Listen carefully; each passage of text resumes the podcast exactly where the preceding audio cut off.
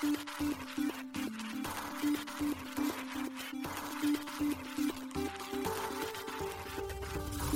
しい経済ニュース。この番組では現当社のメディア新しい経済が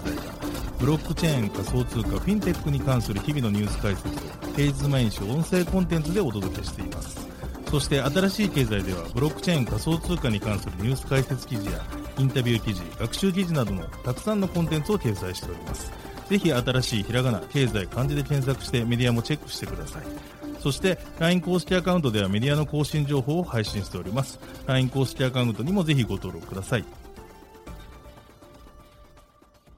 この番組は株式会社フィナンシェの提供でお送りします。フィナンシェはスポーツチームやエンタメプロジェクト、DAO などのトークンを購入して支援ができる新しいクラウドファンディングサービスです。サッカー J リーグ、野球、バスケなどのプロスポーツチームをはじめ、映画やアイドル、インフルエンサーなど100以上のプロジェクトのトークンがフィナンシェで購入できます。さらにトークン購入者はプロジェクトに応じたキャンペーン参加や NFT などの特典も。ぜひ iOS や Android でフィナンシェのスマホアプリを入れて新たな応援体験を味わってください。あなたの夢がみんなの財産になるフィナンシェ。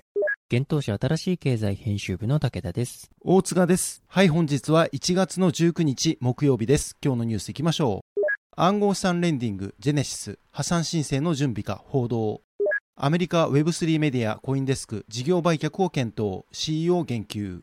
コインベース日本ユーザーの取引停止を正式発表。FTX ハッキング被害の暗号資産は累計4.15億ドルと報告。オアシス完全 DAO 化に向けガバナンスを立ち上げ。EY とポリゴンプライバシー重視のブロックチェーンソリューション最終フェーズへ。ポルカドットチェーン間通信方式 XCM アップグレード。リキッドステーキング、リドが DeFi プロトコルで TVL トップにメーカー DAO を超える。バイナンスがポーランドで暗号資産ライセンス取得。博報堂とアスターの博報堂キー3、国内人気 NFT ベリロンと提携。国内初 OK コインジャパンにエフィニティトークン上場へ。バイナンスにイーサステーキングのポケットプール上場。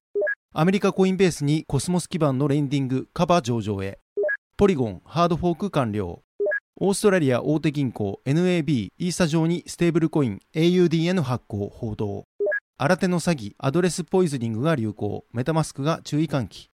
1つ目のニュースはジェネシスが破産申請の準備かというニュースです。暗号資産レンディングを手掛けるジェネシスグローバルキャピタルが早ければ週内にも破産申請を行う方向で準備を進めていますブルームバーグが1月18日関係筋の話として報じました暗号資産交換業者 FTX の経営破綻を受け、ジェネシスは昨年11月16日に投資家の暗号資産引き出しを停止しました。報道によると、ジェネシスと親会社のデジタルカレンシーグループ、そして債権者の3社間で複数の提案が交わされましたが、今のところ合意に至っていないといいます。ジェネシスは債権者に対して30億ドル以上の負債を抱えているという報道もされています。なお、ジェネシスからのコメントは得られていません。また、ジェネシスについては、暗号資産の貸し出しプログラムを通じて、数十万人の投資家に証券を違法に販売したとして、アメリカ証券取引委員会 SEC からジェミナイトラストカンパニーとともに起訴されたことが1月10日に分かっています。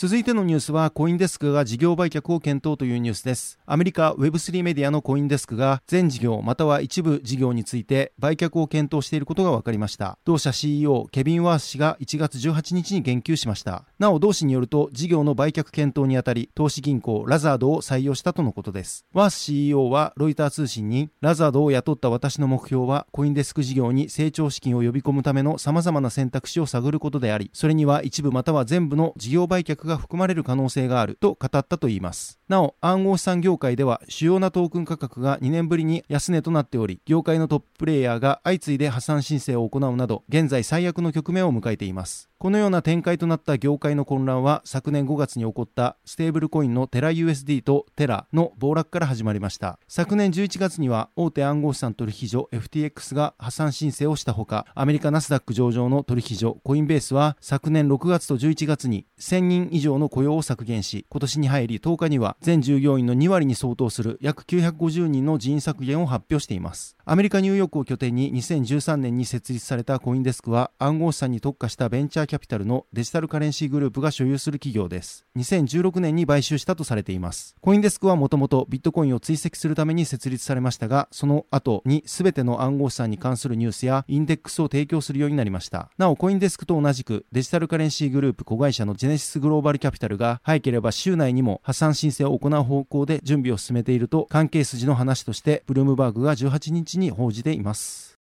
続いてのニュースはコインベースが日本ユーザーの取引停止へというニュースです。アメリカ大手暗号資産取引所コインベースが日本事業見直しと既存顧客との取引停止について1月18日正式発表しました。日本ユーザーは2月16日まで法定通貨及び暗号資産の保有財産を引き出せるようになっているということです。2月17日以降のユーザー保有の暗号資産については自動的に日本円に変換するといいます。また日本円残高については法的要件に従い法務局に供託するということです。そして期日までに日本円の引き出しが完了していないユーザーについては、その供託金より日本円を回収する必要があるということです。コインベースの日本事業縮小については、国際担当副社長のナナ・ムルゲサン氏へインタビューを行ったブルームバーグによって11日に報じられていました。また、コインベースは10日、同社 CEO 兼共同創設者のブライアン・アームストロング氏からブログを通じて大幅な人員削減を行う旨を発表していました。昨年末、海外の大手取引所クラーケンも日本版を運営するペイワードアジアの金融庁登録の暗号資産交換業を廃止し、日本からの撤退を発表していました。コインベースは現在の日本での事業の全面的な見直しを行うとしており、現状では交換業の廃止や日本事業から完全撤退することについて明言はしていません。続いてはニュースいきます。FTX のハッキング被害の暗号資産は累計4.1億ドルというニュースです。経営破綻した暗号資産取引所 FTX が債権者への報告でこれまでに4億1500万ドルの暗号資産がハッキングで盗まれたと1月17日に伝えました。FTX は今までに50億ドル以上の暗号資産現金証券を回収していますが、未だ海外とアメリカの傘下の取引所において大きな資金不足に陥っているといいます。FTX が11月11日に破産申請して以来、FTX のグローバル取引所から3億2300万ドル、アメリカの取引所から9000万ドルに相当する暗号資産がハッキングされたとし、前述した資金不足分の一部はこのハッキングに起因するとしています。その後起訴されている FTX 創業者で前 CEO のサム・バンクマン・フリード氏、SBF 氏はブログで同社の報告書の内容に異議を唱えました。SBF 氏は暗号資産に特化したヘッジファンドであるアラメダリサーチが被った負債を支払うために FTX の顧客から数十億ドルを盗んだとして訴えられています。そして SBF 氏は1月17日遅くにサリバンクロムエルの弁護士が FTX の財務について極めて誤解を招く説明をしたと述べ FTX に対して反撃をしました。SBF 氏は FTX にはアメリカの顧客に返済するための十分な資金があり、同氏の最善の推測によれば、FTX は1億8100万ドルから4億9700万ドルの債務を抱えているといいます。なお SBF 氏は11月に CEO を退任して以来、FTX の記録にアクセスすることはできません。この SBF 氏の反撃についてサリバンクロムウェル社の広報担当者はコメントを控えました。なお、同社の弁護士は最近の裁判所への提出書類で同社の破産手続きに関与し続けようとする SBF 氏の努力を跳ねつけたと述べています。なお、SBF 氏は詐欺罪について無罪を主張しており、今年10月に裁判を受ける予定です。FTX は同社のアメリカ及び海外の顧客に対する債務額の見積もりを行っておらず、SBF 氏の今回のブログ投稿に関する質問に対してもすぐに回答していません。FTX は回収作業についていくつかの追加情報を提供し、17億ドルの現金、35億ドルの流動性ある暗号資産、3億ドルの流動性ある有価証券を回収したと1月17日に伝えました。FTX の現 CEO であるレイ氏は声明で、私たちは回収額を最大化するための取り組みを進めており、この予備的な情報を明らかにするためには、私たちのチームによる至難の調査努力が必要だったと述べています。これまでに回収された暗号資産は2022年11月11日の暗号資産価格に基づき、ソラナの6億8500万ドル、FTX の独自トークン、FTT の5億2900万ドル、ビットコインの2億6800万ドルです。SBF 氏が称賛していたソラナは2022年にその価値のほとんどを失いました。FTX のシステムのハッキングに関する最初の調査の際、バハマ証券委員会による11月の資産差し押さえが発覚し、FTX のアメリカに拠点を置く破産したチームとバハマ規制当局の間で紛争が発生しました。両者は1月に和解し、レイ氏はバハマ政府が債権者のために4億2600万ドルを保有していると伝えました。そしてバハマのフィリップ・デイビス首相は17日にワシントンのアトランティックカウンシルで開かれたイベントでこの論争に言及しました。デイビス首相は、レイ氏のチームはバハマの資産差し押さえが適切であり、それにより FTX の多くの投資家の窮地を作ったことを認めたとし、彼らが歩み寄ってきたと述べています。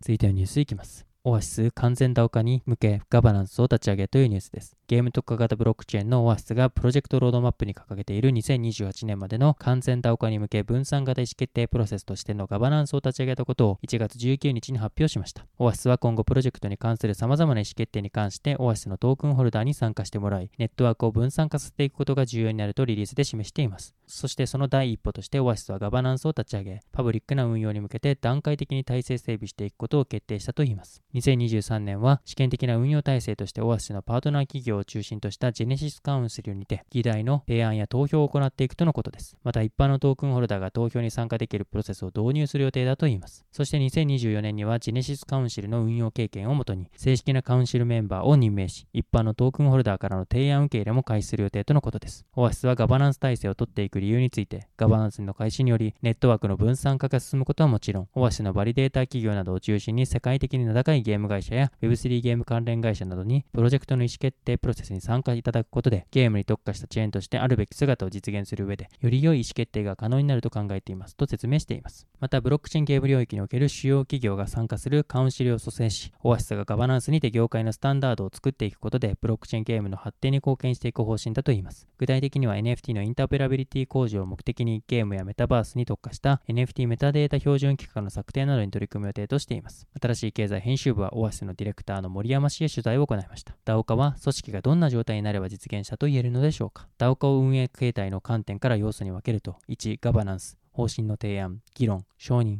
2、執行、ガバナンスで決まった方針の実行の2つがあると考えておりまして、オアシスとしては1と2の両方で可能な限りの外部化を行っていきたいと考えています。世の中で言われている DAO 化には2の執行部分のみを外部化し、それをもって DAO 化したと主張している例、主に PR 目的のものも多く存在していると認識していますが、これは丸1のガバナンス、方針の提案、議論、承認の部分が外部化されていないという意味で完全な DAO 化ではないと考えています。DAO 化していく上でどんな課題が待ち受けていると考えていますか？具体的な課題は今後 DAO 化のプロセスを進めていく中で解像度が高くなってくると思いますが、チャレンジとしては DAO 化はあくまで目的ではなく手段であり、いかにして DAO 化という手段をあるべき姿を実現する上でより良い意思決定を可能にするという目的の達成につなげられるかどうかだと思っています。インセンティブテクノロジーを用いた DAO という新しいガバナンスの形態がどこまで有効に機能するのか、試行錯誤を重ねながらフロンティアを切り開いていきたいと考えています。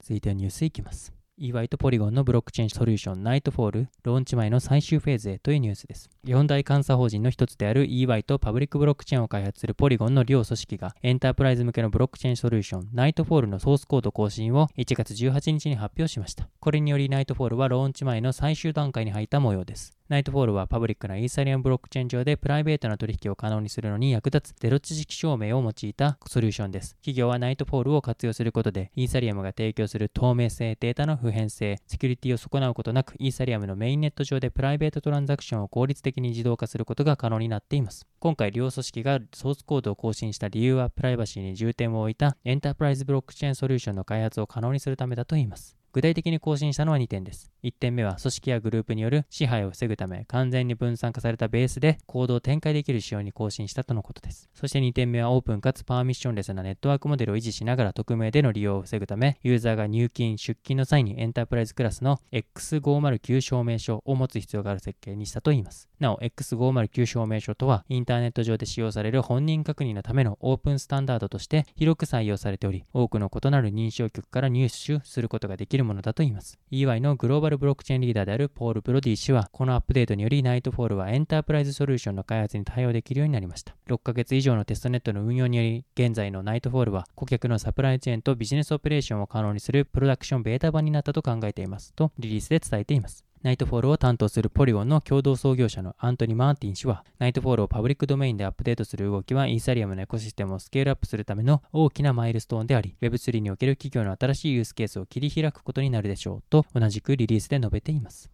続いてはニュースいきます。ポルカドットチェーン間通信方式をアップグレードというニュースです。ポルカドットがポルカドットネットワーク上のパラチェーン間の通信フォーマット、クロスコンセンサスメッセージング、XCM のバージョン3のリリースを1月17日に発表しました。ポルカドットは異なるブロックチェーンの相互接続を目指すプロジェクトです。メインのネットワークで最終的に取引が記録されるリレーチェーンと、そのリレーチェーンに接続される個別のブロックチェーンであるパラチェーンによってプロトコルが構成されています。パラチェーンは外部の開発者がカスタム可能なブロックチェーンで複数存在し、DeFi や NFT など様々なユースケースを実現できる仕組みになっています。XCM はパラチェーン間でトークンや NFT、スマートコントラクトなどの通信を可能にするための通信フォーマットであり、2022年5月にポルカドットのメインネットに導入されました。ポルカドットの開発者であるギャビン・ウッド氏は17日に Twitter にて XCM バージョン3のコード更新が完了したことを報告しました。ウッド氏によるとバージョン3の開発には15ヶ月を要したとのことです。XCM のバージョン3では新たな要素として、プログラマビリティ機能やマルチチェーン機能が追加されたとのことです。プログラマビリティ機能により分岐や自己監視など、これまでよりも複雑な処理を実行できるようになり、マルチチェーン機能により複数のチェーンに分散した処理を実行できるようになるとのことです。なお、ポルカドットは1月17日に2022年の活動をまとめた年次報告書を公開しています。年次報告書によると、ポルカドットエコシステムは順調に拡大を続けており、特に2022年はパラチェーンオークションの実施や XCM の実装などによってエコシステムの相互運用性の強化が進んだとのことです。またコミュニティによるポルカドットへの開発貢献数やエコシステムの資金調達額なども2021年と比べて増加しているとのことです。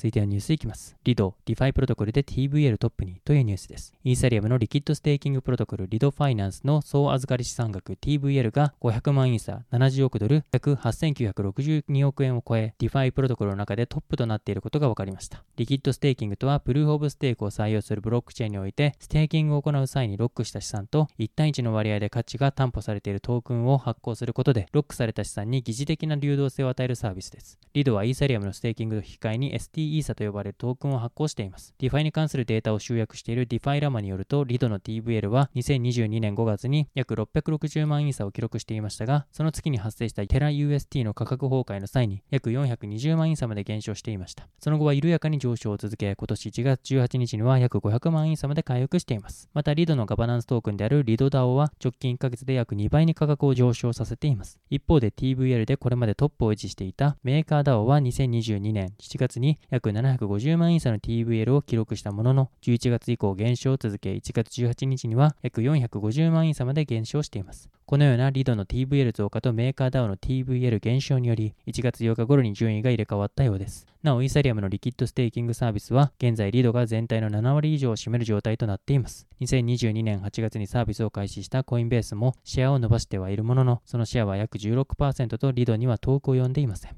続いてはニュースいきます。バイナンスがポーランドで登録完了というニュースです。大手暗号資産取引所、バイナンスがポーランドで暗号資産サービスプロバイダー、 VASP として承認されたことを1月18日に発表しました。バイナンスは同社のポーランド法人 ZOO を通じて VASP の認可を取得したことにより、同国において暗号資産の交換及びカストディサービスの提供が可能になったとのことです。なお、ポーランドのバイナンスユーザーは、バイナンスのサービスを継続して利用するために ZOO と新たな利用規約に署名する必要があるといいます。また、バイナンスはポーランドにおける規制に従うとともに、現地で人材獲得やイベント開催、教育イニシアチブなど、プレゼンスを強化する計画を発表しています。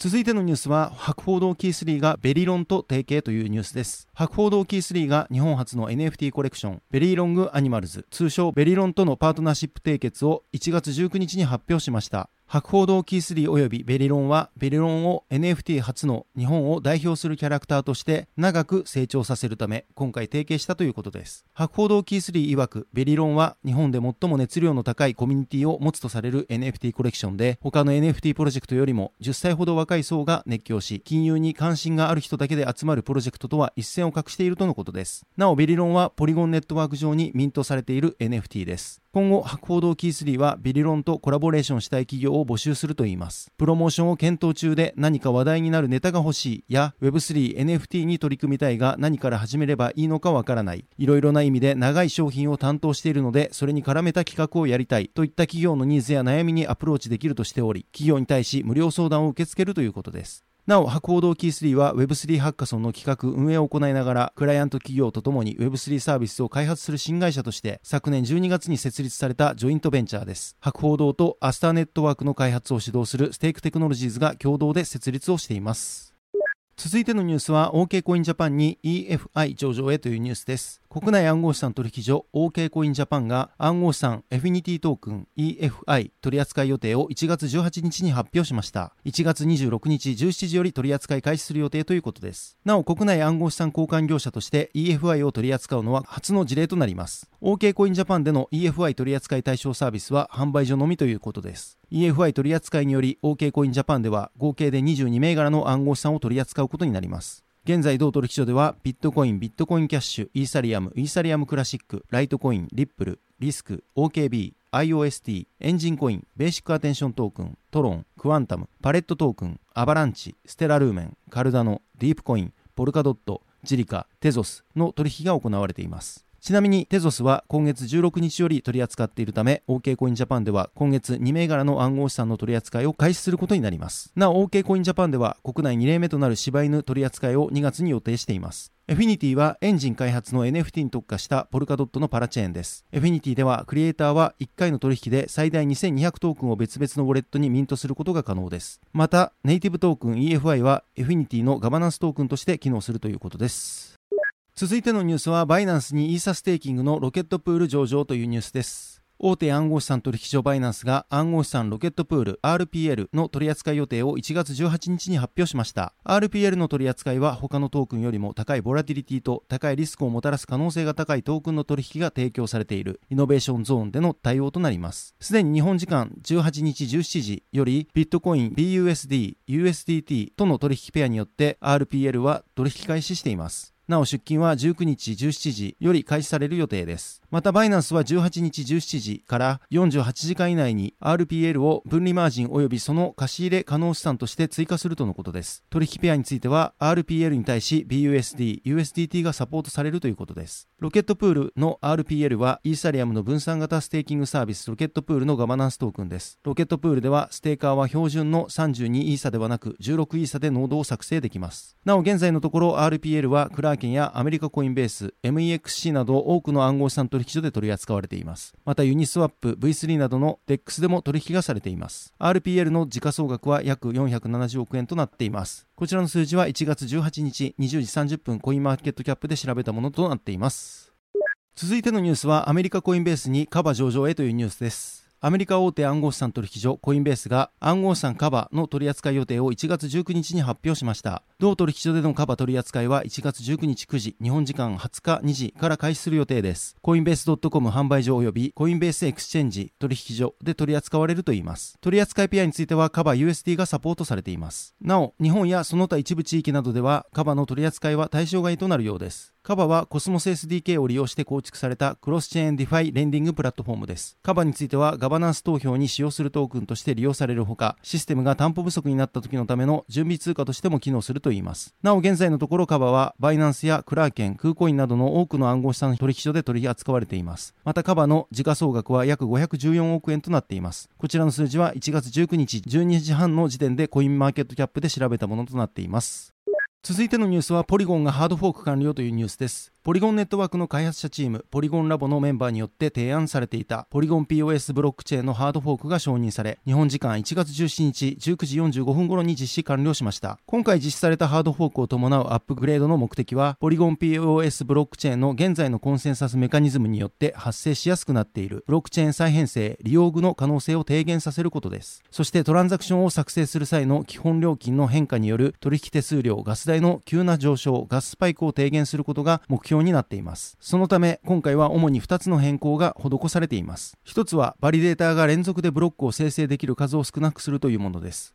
これによりブロックの生成に複数のバリデーターが介入する可能性が低くなり、リオーグが起こる回数を減らせるといいます。もう一つはブロック生成の需要によって変化するトランザクションを作成する際の基本料金の変化の度合いを決めるパラメータを変更することです。これによりガス代の急騰を抑えることでガススパイクを低減するといいます。なお、今回のハードフォークの投票プロセスに参加したうち87%が承認に投票していました。しかしアクティブなバリデーターの数から投票に参加したのは15チームだけであったことが分かっています。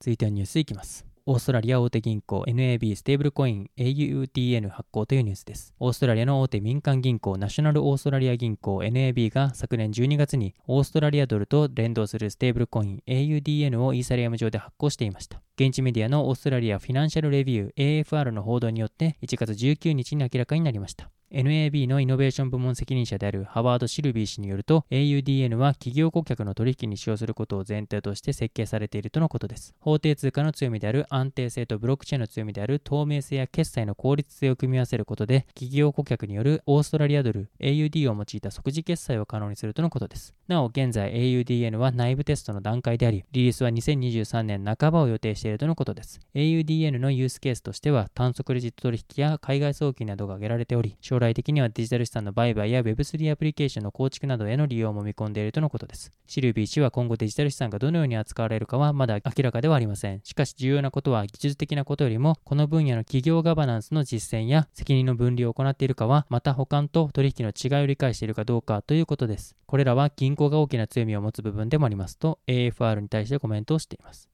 続いてはニュースいきます。新手の詐欺、アドレスポイズニングが流行というニュースです。暗号資産ウォレットのメタマスクがアドレスポイズニングと呼ばれる新たな詐欺の手法が流行していると1月12日に注意喚起を行いました。メタマスクのサポートは公式の Twitter とブログでこの詐欺の仕組みと対処方法を説明しています。暗号資産ウォレットにはアカウントごとにアドレスが与えられており、イーサリアム、アバランチを含む多くのブロックチェーンではアドレスは16進数の長い羅列で表されています。そのため通常アドレスを覚えておくことは困難であり、送金時など送金先アドレスを入力する際にコピーペーストを利用する場合も少なくはないです。今回のアドレスポイズニングとは、この送金先アドレスのコピーペーストを利用した詐欺だといいます。メタマスクサポートによると、アドレスポイズニングを行う詐欺師は、まず日常的に送金を行っているアドレスを見つけ出し、送金先アドレスに似たアドレスジェネレーターを用いて生成するといいます。そして詐欺師はその偽アドレスから送金額がゼロのトランザクションを目標のアドレスに送信し、取引履歴に普段送金するアドレスにとても似たアドレスを混ぜるとのことです。これによりユーザーは詐欺師が生成した偽アドレスを誤ってコピーし、偽アドレスで送金してしまいます。これを詐欺師は狙うとのことです。このような手法であるため、ウォレットの乗っ取り等の他の詐欺の手法で受ける損失に比べれば小さいですが注意する必要はあります。対処法としては人為的なミスを誘う詐欺であるため、送信先のアドレスを再確認することや、履歴からのコピーをやめること、少額送金のテストトランザクションを行うことなどが挙げられています。メタマスクサポートは公式サイトにて、他にも多くの詐欺の手法とその対策を解説し注意喚起しており、1月17日にはクリップボードをハッキングして、送金先を変える手法について投稿しています。